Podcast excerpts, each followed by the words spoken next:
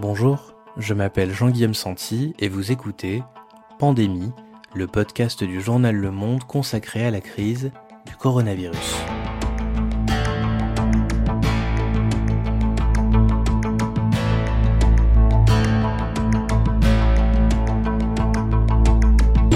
Aujourd'hui, un mois après le début de son confinement, comment se porte l'Italie la légère baisse de la courbe des contaminations laisse-t-elle entrevoir un espoir malgré une épidémie catastrophique?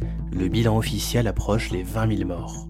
Jérôme Gautret, correspondant du Monde à Rome, nous explique les ressorts de la tragédie sanitaire qui se joue dans le nord du pays. Nous sommes le dimanche 12 avril, 27e jour de confinement.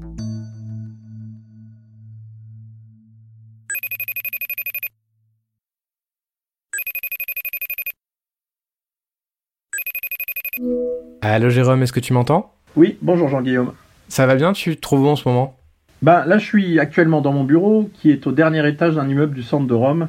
Je suis à ma table de travail avec euh, à ma gauche une vue sur euh, des coupoles, des toits de Rome avec des tuiles et un ciel bleu très très très clair. Alors du coup, euh, avant d'évoquer où en est l'épidémie en Italie, justement, à partir de cette fenêtre, peut-être est-ce que tu peux nous dire ce que tu vois, toi, de cette Italie en confinement? En ce moment, le plus spectaculaire, c'est le silence. Dans le centre de Rome, on entend de temps en temps et de loin en loin les bruits des ambulances, mais à part ça, on n'entend que le bruit des oiseaux. Et c'est même un peu angoissant, ce silence. Dans un premier temps, le, centre de la ville s'est vidé des touristes, qui sont en général majoritaires finalement parmi les piétons du centre. Au début, entre, habitants, on s'en parlait justement, on, était, on se retrouvait d'un seul coup subitement entre nous, euh, ce qui était une impression très très curieuse. Et puis après, ben, les Romains eux-mêmes ont pu sortir. Et moi, j'ai dû, euh, au deuxième jour du confinement, j'ai dû sortir pour euh, me rendre du côté de la fontaine de Trévis. On n'avait pas encore vraiment compris à quel point le confinement était absolu. C'était très tendu, il y avait des militaires partout et euh, il n'y avait plus personne dans les rues. Et je dois dire que c'était très curieux. C'est comme si d'un seul coup, la ville dans laquelle je me promenais avait cessé d'être réelle. Au fond, les, les, monuments, quand vous passez devant le Panthéon, quand il n'y a plus de touristes, vous avez l'impression d'être à Cinecittà. Vous avez l'impression que vous êtes dans un décor c'est très étrange de voir à quel point c'est finalement les gens qui rendent euh, l'endroit où on vit réel. Quand est-ce que tu as identifié, toi, euh, dans ces moments-là, qu'une épidémie était en train de naître en Italie? Il y a eu un moment de flottement qui a duré quelques heures. Le 21 février, un vendredi après-midi, on a commencé à voir qu'en Lombardie se passait des choses bizarres, et puis après en Vénétie aussi. Et on a appris donc qu'il y avait les deux premiers clusters qui venaient d'être euh, décrétés, c'est-à-dire des zones rouges dans lesquels on ne pouvait plus sortir. Et c'était en fait le début du confinement qui s'étendait à une petite commune de Vénétie qui s'appelle Vaux, dans un parc régional, 2-3 000 habitants, et une dizaine de communes de Lombardie, et qui eux représentaient 50 000 habitants. Ce qui était tout de suite extrêmement inquiétant, c'est que dans les deux cas, les victimes n'étaient pas facilement liées à un séjour récent en Chine, ou un contact avec un Chinois, ou un contact avec quelqu'un qui aurait eu un récent séjour en Chine. Et c'est alors à ce moment-là qu'on s'est rendu compte que ça pouvait être beaucoup plus grave encore, c'est-à-dire que en réalité venait d'apparaître euh, au grand jour une épidémie qui était en fait souterrainement là depuis plusieurs semaines.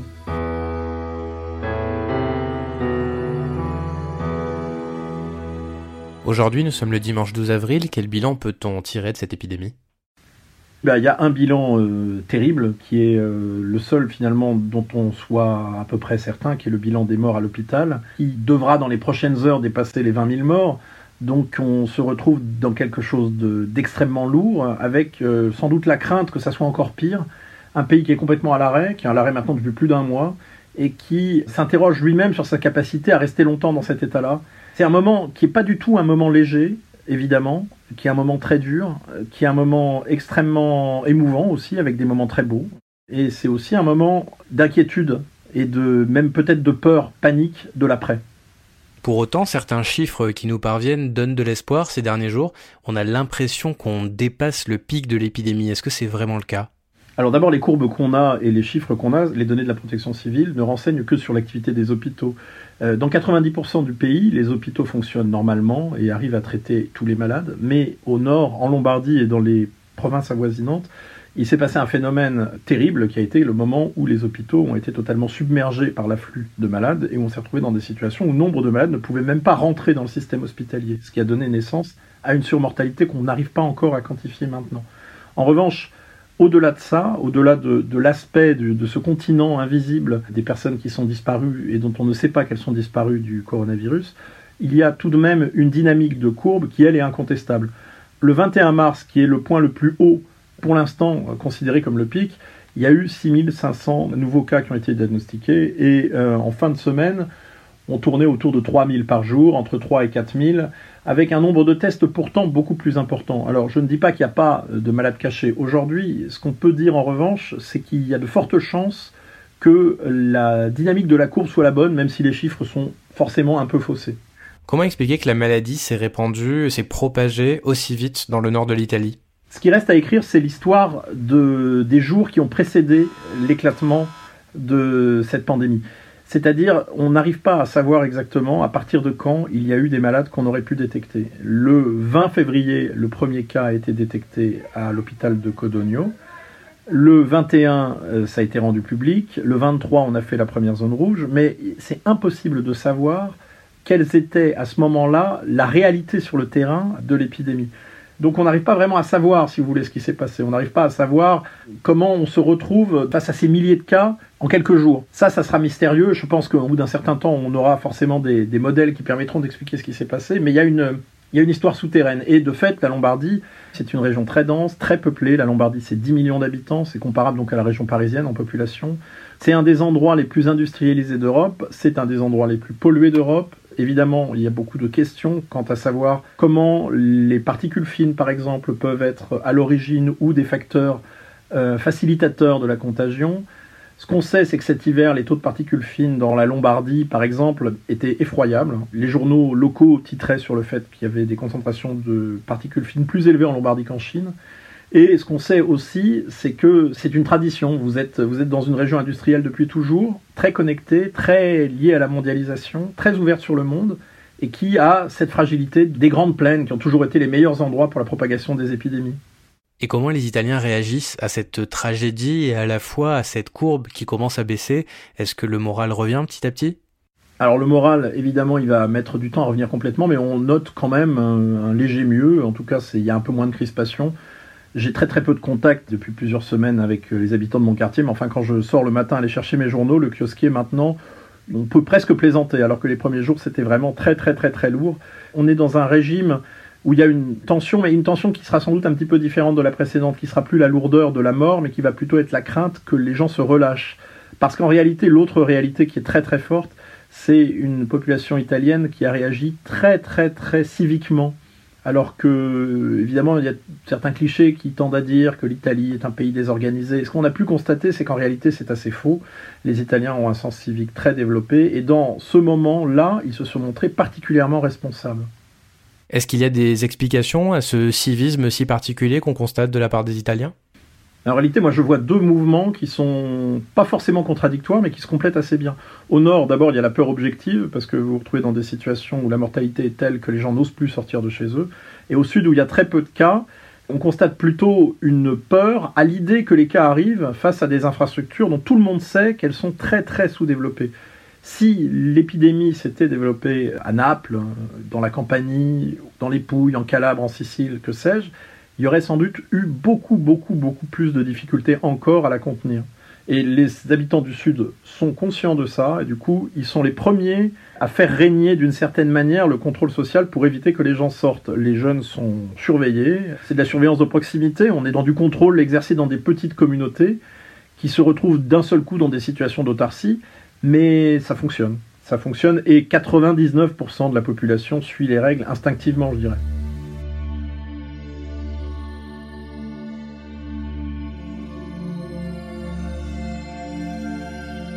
Mais ça crée de nouvelles solidarités et des formes d'inventivité assez inédites. Les masques Decathlon qui servent de respirateurs, c'est né en Italie par exemple. Ah bah là, c'est même né au milieu de l'endroit où c'était le plus difficile. C'est né à Brescia, qui est une des villes qui ont été les plus durement touchées. Et donc, euh, à cet endroit-là, il y a eu une sorte de petit miracle d'inventivité, comme s'en construisent très souvent depuis des siècles et des siècles. Vous avez un jeune entrepreneur d'une entreprise de fabrication d'objets par imprimante 3D qui est contacté par un médecin de Brescia qui voit arriver le manque de respirateurs, qui a entendu parler de cette entreprise qui déjà fabriquait des pièces détachées. Et il allait lui dire écoute euh, peut-être qu'avec ce masque on pourrait arriver à faire un respirateur de fortune. Alors évidemment on s'est avéré que ça marchait très bien. Maintenant on est sur euh, le développement de 10 000 masques montés sur des respirateurs à Milan et euh, l'initiative a essaimé en Espagne et en France. C'est l'inventivité du Nord dans toute sa splendeur. Ça c'est vraiment quelque chose de très très fort ensuite l'autre révélateur évidemment, qui est favorisé par le manque de fonctionnement de l'État et l'impression qu'on a que les communautés sont laissées à eux-mêmes, c'est l'énergie des communautés locales, les gens qui se mettent tous en branle pour aider les personnes isolées. Vous avez des multitudes d'initiatives de ce genre-là qui sont, qui sont très belles, qui sont pas forcément d'ailleurs venus du haut, qui en général viennent plutôt du bas. Dans les premiers jours du confinement, j'ai plein d'amis qui m'ont envoyé des photos d'annonces qu'ils avaient dans l'ascenseur de leur immeuble où il y a un jeune qui dit j'habite au premier étage, si vous voulez que j'aille faire les courses pour vous, il n'y a aucun problème. C'est des choses qui sont vraiment devenues institutionnelles en quelques jours, je dirais même en quelques heures. Ça s'est mis très très spontanément en branle. Et on a l'impression, Jérôme, d'ailleurs, qu'il existe beaucoup moins en Italie un débat sur est-ce qu'il faut redémarrer l'activité économique ou maintenir euh, le confinement, débat qui peut exister dans d'autres pays, l'économie ou les vies. Pourquoi? Bah D'abord parce que l'épidémie a touché le plus fort l'endroit qui sans doute aurait été le plus réceptif à ce discours-là, c'est-à-dire la Lombardie, productrice, exportatrice, qui clairement panique hein, face à cette situation, qui n'est pas du tout, du tout dans la sérénité ou dans le déni. Ils savent très bien que les conséquences vont être très très lourdes, mais il est inenvisageable dans ces endroits-là de rouvrir, tout bonnement parce qu'on serait submergé immédiatement par les cas. D'abord, il y a quelque chose de très très fort qui est lié au catholicisme, qui est le primat absolu de la nécessité de sauver la vie en toutes circonstances. Il n'y a pas de discussion autour de ça. Et à côté de ça, il y a aussi la gravité terrible de l'épidémie. Je rappelle que le chiffre actuel de la protection civile, qui est déjà assez effroyable, on n'est pas loin de 20 000 morts, est un chiffre qui sans doute sera dans les mois prochains revu à la hausse dans des proportions très très importantes quand on aura des données plus nettes sur la surmortalité au nord. Tu viens de le dire, l'épidémie a touché le, poumon économique euh, de l'Italie. Euh, à combien est-ce qu'on peut estimer le coût économique de cette crise pour le pays? Bah, c'est assez compliqué, mais en gros, on dit que ça coûte 3 milliards d'euros par jour. En même temps, tous les chiffres perdent un petit peu de, sens parce qu'on est dans des ordres de grandeur qui sont tellement fous. En réalité, on n'arrive même pas à se rendre exactement compte de ce que ça signifie. Ce qu'on sait, c'est que quand l'État dit qu'il va aider les entreprises, qu'il va garantir les crédits qui vont être consentis aux entreprises pour qu'elles ne tombent pas, on parle en centaines de milliards d'euros alors que l'Italie est un pays qui se débattait depuis des années dans des problèmes de virgule, dans des problèmes d'économiser des 100 millions par-ci par-là pour essayer de tenir les clous de la trajectoire budgétaire de Bruxelles. Tout ça a explosé en quelques jours. Il faudra bien que ça retombe d'une certaine manière sur ses pieds, mais pour l'instant, l'impression c'est que c'est pas le sujet. On y reviendra, mais c'est pas le sujet pour l'instant. On se souvient que l'Italie a été euh, extrêmement volatile politiquement ces derniers temps avec une extrême droite de plus en plus forte, Matteo Salvini qui se tient en embuscade. Qu'est-ce que cette crise peut avoir comme conséquence politique il y a un premier réflexe qui est assez différent en Italie euh, d'en France, c'est que ça a provoqué une hausse des popularités des ministres et des personnes qui sont aux commandes en Italie. Euh, la gestion n'a pas été exemplaire, hein, c'est pas le problème, mais juste il y a quelque chose de l'ordre du réflexe instinctif d'union nationale, qui donc évidemment donne le primat aux personnes qui sont au pouvoir et amenuise la capacité d'expression de l'opposition. Maintenant, le problème, c'est que évidemment, vous êtes dans un pays où le discours eurosceptique, depuis plusieurs années, est en réalité le discours dominant. Alors même que, historiquement, l'Italie est un pays très pro-européen. Donc le gouvernement d'aujourd'hui est pro-européen, en tout cas il est porté par des gens qui sont très pro-européens, mais en même temps, il a emprunté une rhétorique un petit peu à mi-chemin entre les deux, demandant à l'Europe des preuves d'amour, en gros, et se plaignant de l'égoïsme des pays du Nord sur un mode qui pourrait rappeler le discours employé il y a quelques mois, quelques années par les eurosceptiques. Donc on est dans un moment d'union nationale, mais pour autant, le discours selon lequel l'Europe a abandonné l'Italie est petit à petit en train de monter. Oui, c'est que le gouvernement utilise aussi ça dans sa négociation avec les autres pays européens le gouvernement italien peut avoir l'envie de bien faire comprendre au reste de l'Europe que si on ne procure pas à l'Italie ce qu'elle demande, ça sera un cadeau en or à l'extrême droite. Le sous-texte étant, il va falloir que vous nous aidiez, sinon vous allez devoir aider Salvini dans quelques mois. Jérôme, si tu devais retenir euh, une ou deux images de cette crise, qu'est-ce que tu nous dirais? Euh, là, spontanément, ce qui me viendrait à l'esprit, c'est il y a deux semaines, c'était le vendredi soir qui a été le moment où la mortalité était la plus haute. Il y a eu un communiqué de la protection civile qui annonçait 969 morts, presque 1000. C'était un moment très très sombre, il faisait un temps épouvantable sur Rome, et en quelques minutes, il y a eu deux images qui, ont été reprises partout dans le monde et qui ont été particulièrement ressenties au plus profond de chacun à Rome. La première, c'était Place Saint-Pierre, le pape François qui est sorti prier dans la place désertée, sous encore une fois cette espèce de ciel gris plomb, comme il y en a de temps en temps à Rome et euh, qui très gravement a fait euh, prière de vendredi de carême euh, tout, en, tout en étant tout seul. Et ces images étaient incroyablement puissantes. Quelques minutes après, depuis le palais du Quirinal, qui est l'ancien palais des papes, mais qui est aujourd'hui la résidence des présidents de la République italienne, Sergio Mattarella, qui est le chef de l'État italien, qui n'a pas un poids politique très important, mais qui en revanche porte sur lui tout le prestige de l'institution, a fait un discours à l'unité nationale, disant aux Italiens qu'on allait s'en sortir, que c'était très difficile, mais qu'il fallait rester ensemble. Stiamo vivendo una pagina triste della nostra storia. Et il y a eu un moment, c'est un petit plan de coupe qui dure à peu près une minute, qu'on a pu voir juste au moment où il enregistrait son allocution, où il y a un de ses conseillers derrière lui qui lui demande de se recoiffer parce qu'il a un petit épi et il lui dit hey, Giovanni. Eh, Giovanni, non vado al barbiere neanche io. Même moi, je ne peux plus aller chez le coiffeur, chez le barbier. C'était une façon très simple et très quotidienne de dire que tous les Italiens finalement sont soumis à la même enseigne et que c'est très important. Il n'y avait pas peut-être de meilleure façon de communiquer aux Italiens que c'était un moment où devait primer l'unité. Dire que même moi, je suis le chef de l'État, je suis la personne qui a la fonction institutionnelle la plus importante d'Italie, eh ben, il n'y a personne pour me couper les cheveux. Merci Jérôme. Merci Jean-Guillaume. C'est la fin de ce sixième épisode. Si vous l'avez apprécié, n'hésitez pas à aller vous abonner sur votre application de podcast préférée, voire à nous laisser une note de quelques étoiles. Vous pouvez aussi nous envoyer un email à pandémie sans accent @lemonde.fr. Pandémie est produit avec l'aide de Insider Podcast, Adèle Imbert, Émilie Denêtre, à la réalisation de cet épisode Julien Bitoun, générique Geoffrey Ricôme, et quant à moi, je m'appelle Jean-Guillaume Santi, et on se retrouve très bientôt.